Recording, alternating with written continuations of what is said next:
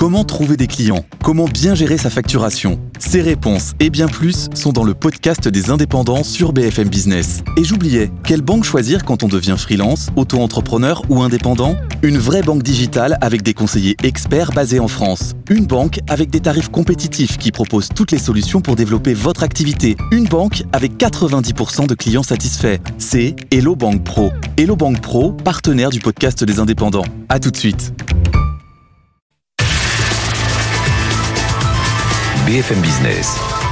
Check-up santé au cœur de l'innovation santé. Fabien Guèze.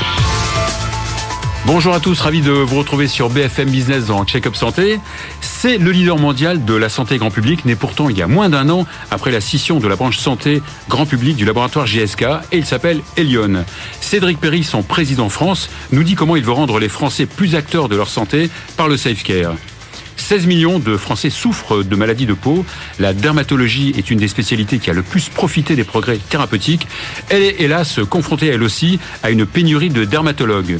Gaël Quéreux, président de la Société française de dermatologie, et Marie Bellobari, qui est responsable médicale du fonds de dotation de la SFD, nous expliquent comment les nouvelles technologies et les progrès scientifiques ont révolutionné cette spécialité.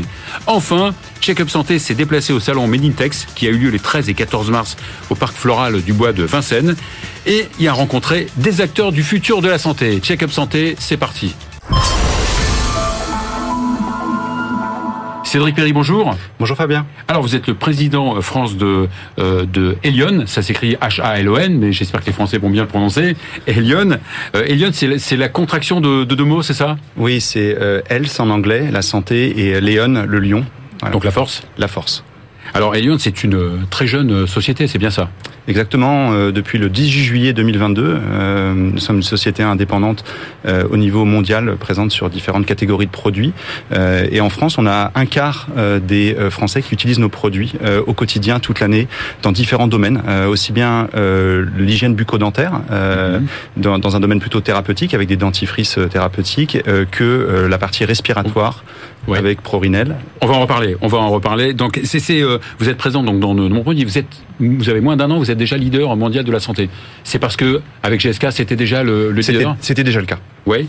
Alors, les, les, les, ces médicaments grand public hein, que vous euh, distribuez sont en général des produits délivrés sans ordonnance? Oui, principalement. Euh, ouais. Des produits de prescription médicale facultative euh, et également des dispositifs médicaux. Euh, voilà. Ouais, il y a souvent un cliché, hein, sans ordonnance, ça veut dire plus ou moins efficace. Vos médicaments sont évidemment. Euh, ça reste efficaces. des médicaments, euh, oui. et donc euh, bien ça sûr. reste de vrais médicaments. De vrais médicaments avec une vraie action avec mm -hmm. sur sur la santé des patients. Alors donc vous, vous sévissez principalement dans dans trois domaines thérapeutiques, c'est bien ça? Oui, alors la santé bucco-dentaire principalement, donc avec des dentifrices thérapeutiques. Mm -hmm. la partie également douleur, aussi bien en topique que mm -hmm. en systémique, et puis la partie respiratoire avec la décongestion nasale euh, principalement pour les adultes et les euh, bébés et enfants. Alors, est-ce que les Français sont habitués à, à acheter des, des, médicaments grand public de, par rapport aux Européens? Comment Alors, ça se passe en Europe? Moins que dans d'autres pays, mais euh, ça, ça, progresse euh, parce que il y, a, y, a, un constat assez simple, hein, c'est que euh, de plus en plus les Français veulent, 80% des Français voudraient prendre en charge un peu mieux leur santé eux-mêmes, mm -hmm. mais il y a que 20% qui se sentent capables de faire les bons choix. Donc, on sent qu'il y, y, a du travail à faire, mais on est sur la bonne voie. Alors, vous avez sorti un livre blanc, hein, un livre blanc qui, euh, Tout à fait. pour expliquer un petit peu que, que le self-care pourrait soulager un petit peu le, le monde de la santé? Oui, le self-care, euh, avec des, des, mots en français, c'est euh, un peu le concept de la, la santé préventive. Donc, euh, la prévention, c'est très très important mm -hmm. parce qu'on traite les pathologies quand elles sont encore bénignes avant qu'elles se transforment en pathologies beaucoup plus sévères. donc, on, on, veut travailler à deux niveaux, aussi bien auprès des patients directement, -hmm. mais également, surtout, s'appuyer très fortement euh, par les, auprès des, des pharmaciens euh, et des officines euh, qui sont présentes partout sur le territoire euh, pour aider les patients à prendre en charge leur santé. Alors, de quelle façon justement d'abord auprès des patients? Alors auprès des patients, c'est c'est tout simplement par la connaissance de, de, nos produits, la façon dont ils vont être aussi mmh. mis à disposition dans un maximum de, de pharmacies, et puis s'assurer que le pharmacien a les bonnes informations également pour la dispensation de qualité sur nos sur nos produits, avec des informations euh, mmh. particulièrement euh, importante. Donc ça c'est l'action plutôt vers le vers le pharmacien, c'est vers ça, le pharmacien et, oui. Donc et, vous proposez quoi? Des services? Vous proposez des, alors, des formations a, vous... Tout à fait. Alors on a on a des, des réseaux de, de délégués délégués hein, qui visitent aussi bien d'un côté des dentistes et des délégués pharmaceutiques. Et nos délégués pharmaceutiques sont capables de, de, remettre des informations à la bonne dispensation des produits. Je vais prendre un exemple. Hein, mhm. Connaissance de l'arthrose, prise en charge de l'arthrose, comment on doit détecter les cas, comment on doit les traiter. des cas sur également des cas comptoirs sur les INS, donc sur les, les anti-inflammatoires non stéroïdiens comme l'ibuprofène. Donc on remet du, du, du, du matériel aux, pharmaciens, on leur explique de manière très simple comment ils peuvent aider les, mhm. les patients à se prendre en charge aussi ah, dans l'office. quand même, et puis c'est une, une, véritable logistique, non pour Oui, oui, c'est une vraie logistique, mais pour on pense que c'est super important parce que on sait qu'on manque énormément de médecins euh, en France. Hein, il en manque 6 000, euh, 50 000 en Europe. Euh, mhm. C'est pas en train de s'améliorer. Euh, et puis on sait aussi que la population est vieillissante. Hein. Euh, on va avoir 30% de la population qui aura plus de 65 ans d'ici 2050. et on sait que la prévention au quotidien c'est très important pour cette population. D'accord. Donc c'est plutôt cette population donc qui qui vieillit, hein, qui, qui, qui prend de l'âge, oui. qui est plus euh, habitués à, à, à, acheter, à faire de, du self-care, de l'auto-soin Alors, ils sont euh, pas forcément euh, euh, plus à même de le faire, mhm. mais on pense qu'il faut commencer au plus jeune âge. C'est-à-dire que voilà, il faut aider les, les pharmaciens mhm. à éduquer aussi, les vulgariser l'information aussi médicale de manière la plus simple possible, mais raisonnée et responsable, mhm. pour apprendre aussi aux plus jeunes à se prendre en charge, parce que 2050, c'est quand même dans plus de 25 ans, et donc cette population va, va vieillir, et plus elle sera informée jeune, plus elle sera à même de prendre en charge sa santé au, aux différentes étapes de la vie. Vous avez parlé du lancement d'un indice d'inclusivité euh, dans le domaine de la santé. Oui, alors l'indice d'inclusivité, c'est on, se rend compte que euh, bah, dans beaucoup de pays, l'accès à la santé est, pas évident. En France, euh, on est plutôt bien loti, on dirait, puisqu'on a on a accès aussi bien. Premier pays en termes de reste à charge. Exactement sur euh, sur la partie euh, financière, mhm. mais sur la partie, euh, je dirais juste accessibilité à la santé. C'est vrai qu'on est sur une tendance, une tension du système de santé aujourd'hui en France, mais on reste un des un pays dans lequel on a accès à la médecine de ville, aux pharmaciens mhm. juste à côté de chez soi, à quelques minutes, de manière de manière assez assez bonne. Et donc c'est une étude qu'on a qu'on a on a faite au niveau mondial mhm. et on s'engage à développer dans tous les pays du monde cet accès à la santé, sachant qu'on part d'un niveau plus ou moins difficile. La France France est plutôt un pays assez avancé dans le domaine. Alors, on, a constaté hein, depuis une dizaine d'années une baisse un petit peu des pharmacies, hein, une diminution du nombre de pharmacies en France. Le, Covid un petit peu a rebattu les cartes, non Dans le bon sens euh? Oui, bah, en fait, je pense que le, Covid a été un vrai révélateur sur la valeur ajoutée que peuvent apporter les pharmaciens euh, en termes de services euh, auprès de la population et en, totale complémentarité de la médecine de ville. Il, est pas l'idée, c'est surtout pas d'opposer pharmacie, pharmaciens et, médecins. Et, voilà. Et, je pense que chacun a son rôle à jouer. Nous, on, travaille vraiment sur le volet de la prévention, euh, sur euh, l'usage des produits de premier recours, et puis la médecine de ville sera toujours là, bien sûr, pour traiter des pathologies une fois qu'elles sont un peu plus aggravées, on va dire. Voilà.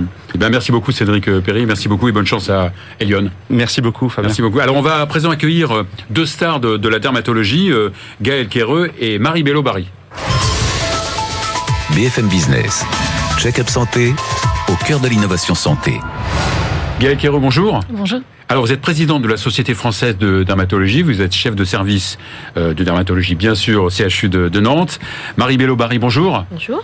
Vous êtes, vous aussi, chef de service au CHU de Bordeaux et vous êtes responsable médical du fonds de dotation de la SFD. Merci déjà d'être sur le plateau parce que vous venez de, de, loin, malgré euh, les difficultés de, transport. Alors, je, disais en introduction, il y a 16 millions de patients qui souffrent de, de maladies de peau, une personne sur quatre euh, quasiment. C'est beaucoup. C'est énorme. Il, il faut beaucoup de tranches de la population. Et il faut beaucoup de dermatos, donc. il y a combien de dermatologues en France? Actuellement, on est autour de 3002. Pour 67 millions d'habitants, c'est. Et c'est un chiffre qui a considérablement diminué au cours mhm. des dix dernières années. On était à 4000 il y a 10 ans, pour vous donner une idée. Et on sait pourquoi, non, ou pas? Euh, parce que c'est beaucoup de départs en retraite qui sont pas remplacés. Il n'y a pas assez de nouveaux postes, il n'y a pas assez d'internes. Euh, et pourtant, c'est vrai qu'on le voit au classement de, de l'internat. C'est, euh, j'allais pas dire que c'est bizarre, au contraire, hein, c'est une super spécialité pas mieux que la cardio, bien sûr. mais mais euh, c'est vrai que ça arrive en, dans, les premiers euh, C'est une spécialité qui est effectivement très demandée parce qu'elle est très riche. Mais il n'y a, pas assez de postes. Il n'y a, exactement pas assez de postes. Il y a en gros à peu près 100 postes par an. Alors nous, on essaie de faire pression mhm. auprès euh, des différentes administrations pour que ce nombre augmente parce qu'on est vraiment confronté à ce problème de démographie qui a un retentissement mais considérable maintenant dans la vie des gens. Mais, est-ce que le, la place de la médecine esthétique hein, dans, dans, l'activité de dermato, est-ce qu'elle a justement aggraver un petit peu euh Alors c'est une bonne question. Mhm. Euh, bien sûr que la chirurgie, enfin la chirurgie, les, actes esthétiques font partie de la dermatologie. Mhm. Après, c'est clairement pas cette activité qui retendit sur le problème démographique. C'est tout à fait autre chose. On sait très bien que la majorité des dermatologues ont une activité assez mineure en mhm. esthétique. Et puis aussi, euh, il faut dire que c'est partie intégrante de notre discipline, dans le sens où certaines dermatoses sont très stigmatisantes, affichantes, et ont besoin d'une prise en charge esthétique. Mais pour autant, de nouveau, c'est une, activité qui reste mineure et c'est pas ça le problème démographique actuel. Alors Marie Bello-Barry, donc vous avez essayé de, de, de, sonder un petit peu la population par une, une, étude? Voilà, on a fait une enquête avec la Société française d'armatologie et son site grand public.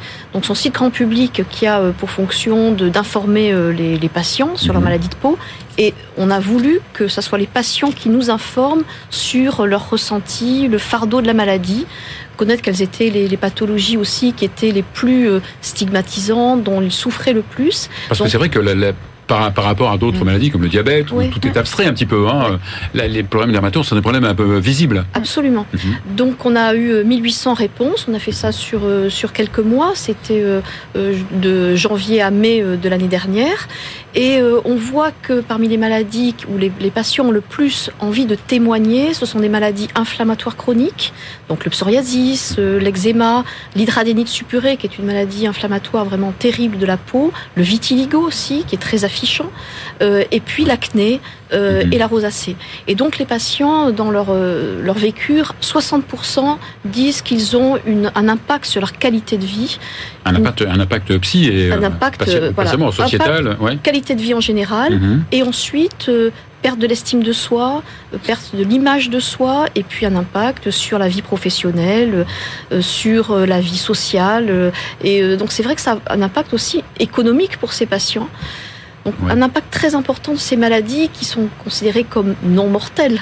Mhm. Alors Gaël Kereux, on parle de, de pénurie. Est-ce que est-ce qu'il y a des moyens pour essayer de, compenser cette pénurie, peut-être par des délégations de, tâches? Alors, délégation de tâches, oui, pourquoi pas. Je pense qu'avant tout, ce qu'il faut, c'est qu'on arrive à reconstruire un parcours cohérent avec différents acteurs. Euh, les infirmières de pratique avancée, les IPA, peuvent être une bonne solution. En oncodermato, par exemple, ça commence à prendre vraiment sa place. Ça pourrait tout à fait avoir sa place dans les dermatoses inflammatoires. Après, il est également très important qu'on ait des médecins de premier recours.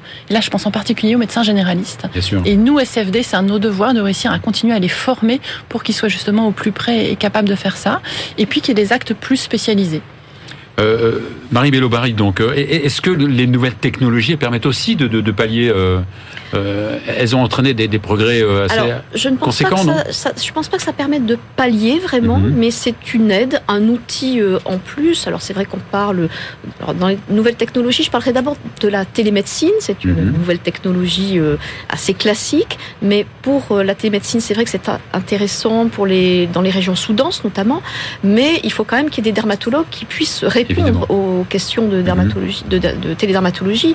Donc c'est un outil, mais c'est pas, euh, ça va pas tout solutionner. Pas la panacée, bien sûr. De la même façon, les, techniques d'intelligence artificielle, ça peut être une aide, ça, peut être une, aide une aide au diagnostic, mais ça va pas non plus euh, remplacer. Alors évidemment, c'est le médecin qui a toujours la main sur la décision. C'est une aide qu'un remplacement, et pour le moment, c'est pas. Euh, c'est pas une révolution? Non, c'est pas, pas pour le moment, c'est pas vraiment une révolution. En tout cas, pas au quotidien. Ça va pas solutionner les problèmes de santé actuels pour les patients. Alors, on, parle beaucoup des progrès thérapeutiques incroyables en, en, dermatologie.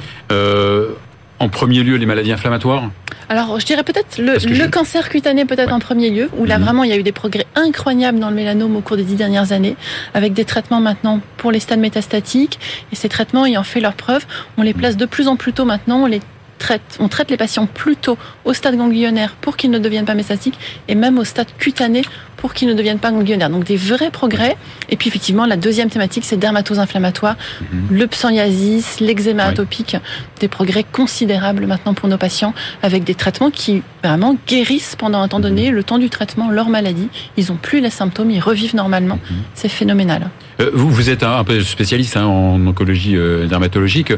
on parle des progrès aussi thérapeutiques. bien sûr qu'on diagnostique peut-être plus facilement, on prend en charge plus, plus rapidement, mais les, chimiothérapies, les, progrès, les médicaments sont plus efficaces qu'à une, une, époque? Alors oui, parce qu'en fait, on n'utilise plus tellement les chimiothérapies, en tout cas pour le mélanome, c'est euh, les progrès, soit des thérapies ciblées et surtout de mhm. l'immunothérapie qui ont vraiment changé la prise en charge des patients. Alors, on diagnostique plus vite, pas mmh. suffisamment vite. Et justement, euh, ce dont on parlait euh, tout à l'heure, à savoir euh, cette démographie médicale en péril, fait qu'on a un risque de diagnostic tardif. Et ça, il y a une étude il y a quelques années qui a mmh. clairement montré que dans les régions où il y avait moins de dermatologues, les mélanomes étaient diagnostiqués à des stades plus avancés plus épais. Donc vraiment, l'enjeu, il est là, faire un diagnostic plus précoce pour pouvoir traiter plus précocement et efficacement. Vous êtes responsable médical du fonds de dotation. Quelle est sa mission? Alors c'est une action qui est fondamentale, une mission fondamentale de la Société française dermatologie, c'est de soutenir la recherche. L'année dernière, par exemple, la Société française dermatologie, avec son fonds de dotation, a donné un million d'euros pour la recherche. C'est pour des équipes de recherche, parfois pour des, des projets de recherche en dermatologie libérale, et ça, ça fait vraiment avancer la dermatologie. Et le fonds de notation nous permet d'avoir des partenariats avec euh, parfois l'appel aux dons du public, mais aussi euh, des partenariats industriels. Et ça, c'est vraiment fondamental pour nous de soutenir la recherche. Merci beaucoup, merci beaucoup euh, Gaël Quéreux, merci beaucoup Marie Bello euh, Marie. On va à présent se transporter au salon Made in Tex. Julien Chemoul, bonjour. Alors, vous êtes médecin rhumatologue, spécialiste des, maladies liées au, au, tic. Et qu'est-ce qui vous a donné, donné l'envie de, de vous lancer dans l'innovation en santé? Merci pour la question. Euh, en fait, l'histoire a commencé en 2019 à peu près, un peu avant le Covid. Euh, je travaille dans un centre de référence sur les maladies vectorielles euh, donc les patients, ce sera un centre de référence pour l'île de France et pour les Hauts-de-France. Et du coup, les patients qui viennent en consultation, on doit les revoir pour leur donner le diagnostic. Et souvent, ils reviennent, donc ils font un long trajet, parfois deux heures de train, pour venir chez nous et juste pour qu'on leur dise tout va bien. Donc on a commencé à vouloir instaurer la téléconsultation, qui était donc un bon endroit pour le faire. On a commencé à organiser ça et juste au moment où on allait le mettre en place, il y a le Covid qui arrivait. Donc comme beaucoup de médecins, euh, j'étais dans les premiers, dans les centres Covid, dans les, unités Covid. Et là, on s'est dit avec euh, d'autres que c'était le moment un peu idéal pour faire de la téléconsultation, pour pas que nos patients reviennent en boomerang. Et donc on a commencé à instaurer ça. Moi, j'ai proposé ça à la direction. Et en fait, ça a mis beaucoup de temps à être accepté. Et surtout, ce qui s'est passé, c'est qu'au moment où on a mis un outil qui était pourtant assez simple, où le prestataire était d'accord pour nous l'offrir, pour le mettre en place tout de suite, eh ben, il y a des choses qui n'ont pas fonctionné. C'est-à-dire qu'au moment où on a mis la téléconsultation en place, les médecins se sont plaints euh, de ne pas avoir une interopérabilité avec leur logiciel métier, euh, peut-être de la faute aussi à l'infrastructure de base, quoi. Et euh, les, ingénieurs du prestataire eux, nous demandaient de communiquer avec eux via Slack, qui n'est pas du tout un outil adapté pour les médecins finalement, et l'administration dans tout ça qui ne comprenait pas. Donc finalement quelque chose qui était aussi simple que de la téléconsultation, juste via le fait qu'on avait du mal à communiquer entre nous, n'a pas fonctionné, on n'a pas pu prendre en charge les patients correctement. Donc à partir de là, euh, je m'étais dit que un des vecteurs essentiels à la réussite de l'innovation médicale en France était d'arriver à faire communiquer tous ensemble les patients, les professionnels de santé, les ingénieurs, et d'arriver à avoir le même langage, ce qui est un petit peu l'idée, euh, l'objectif de Made in ici, euh, je pense réussi, où on a réussi à faire un salon qui allie à la fois euh, des citoyens, à la fois des professionnels de santé, des professionnels de l'écosystème de santé.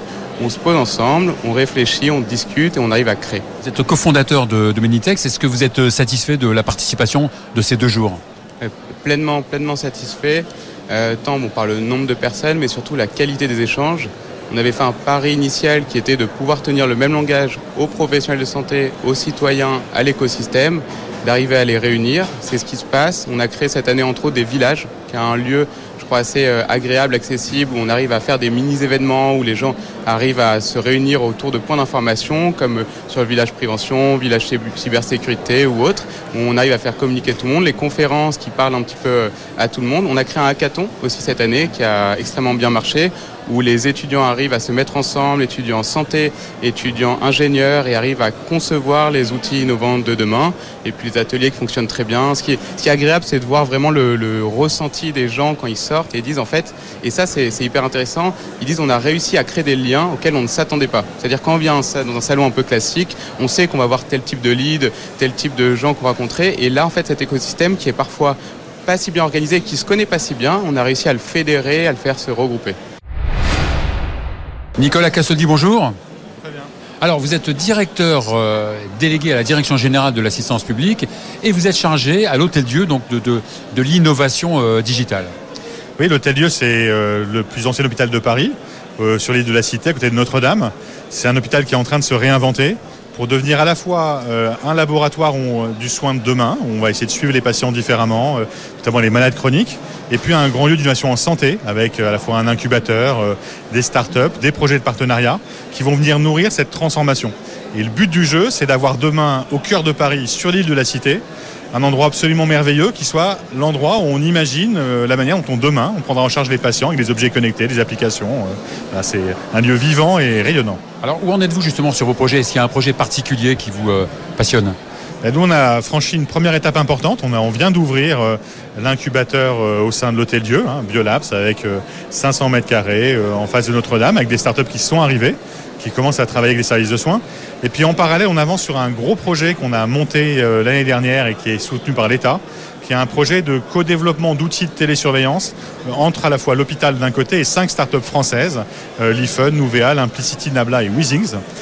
qui est un projet qui nous tient à cœur parce qu'il s'agit d'imaginer les outils du suivi à distance de demain en, en ayant une, un souci qui est comment est-ce qu'on fait pour qu'un patient qui est à la fois diabétique et cardiaque, c'est un sujet qui, qui vous parlera sans doute, euh, puisse être bien suivi par un même outil et comment est-ce qu'on s'en sert à la fin, c'est-à-dire comment est-ce que les médecins s'en servent vraiment, comment les infirmières peuvent s'appuyer sur lui, et puis comment les patients euh, peuvent s'en servir à leur tour. Donc on avance plutôt bien, on est soutenu par l'État à hauteur de 17 millions d'euros, et on avance avec les 5 startups, et on espère pouvoir bientôt montrer de premiers résultats. on est fiers quand même euh, chez Check Santé de dire qu'on a invité vos 5 startups on est, on est un petit peu dans les murs de l'Hôtel Dieu finalement. Bah, l'histoire, a en un sens commencé chez vous. On a eu l'occasion de venir parler très tôt du projet. Ça nous a beaucoup aidé et on sera ravis de venir vous tenir au courant de la suite. Avec euh, grand plaisir. Merci beaucoup Nicole Castodi. Frédéric Vacher, bonjour. Bonjour. Vous êtes euh, directeur euh, de l'innovation chez Dassault Systèmes. C'est vrai que quand on pense à Dassault, on ne pense pas spontanément à la santé. Bah, détrompez-vous, Dassault Systèmes, son deuxième plus gros marché est le marché de la santé. Donc historiquement, effectivement, euh, chez Dassault Systèmes, on accompagne les industriels pour qu'ils créent leurs jumeaux numériques dans 11 industries, dans 140 pays. Donc on pense souvent à l'aéronautique, c'est 100% euh, d'avions euh, civils, militaires complètement virtualisés avec nos solutions, mais c'est aussi le monde de la mobilité, de l'aménagement intérieur, du packaging, de l'énergie, etc. La santé, historiquement, nous avions les fabricants d'équipements qui conçoivent leurs équipements avec nos solutions logicielles, notamment SolidWorks et Katia. Puis, par extension, on a investi depuis une dizaine d'années sur la modélisation à l'échelle moléculaire pour faire finalement ce qu'on a fait avec succès dans la santé pour des produits complexes, mais pour une molécule, pour un médicament, un vaccin. Donc de l'invention jusqu'à la modélisation, certification, jusqu'aux tests cliniques qui se font maintenant sur des plateformes numériques d'Asso Alors vous êtes ici au salon Medintex hein, pour présenter votre programme Vortex. Oui, donc Vortex est un des programmes euh, portés par le 3D Experience Lab. Le 3D Experience Lab est le programme d'innovation ouverte de Dassault Systèmes qui accélère des projets en innovation de rupture qui ont un fort impact sur la société. Donc on monitore les grands enjeux des Nations Unies et on cherche à identifier et accélérer des projets qui vont vraiment apporter des réponses à nos grands défis. La santé en est un. Vortex est un projet qui permet à un patient qui va avoir un traitement de radiothérapie de vivre son traitement dans le monde numérique en réalité virtuelle afin de bien le comprendre, de pouvoir visiter la salle, comprendre les différents équipements, les sons, les bruits, jusqu'au protocole. Et l'objectif, c'est de déstresser le patient pour que lors du vrai traitement, il ne bouge absolument pas et que le traitement se passe au mieux. Si j'ai bien compris, le futur est déjà là.